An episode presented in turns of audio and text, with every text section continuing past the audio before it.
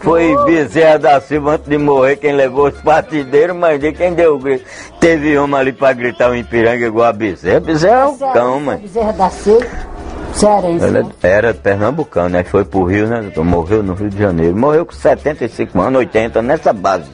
Passou do limite, né? Chegou numa idade, o velhinho já tava cansado, tem aquela tosse, glicose. Ah, ah, tava dando aquela tosse, mas era um coroa. Oxe, tá, tá doido, ninguém bulindo nele no Rio de Janeiro. Quando descia a escada, o cara vinha com o Lex abanando ele, o calor.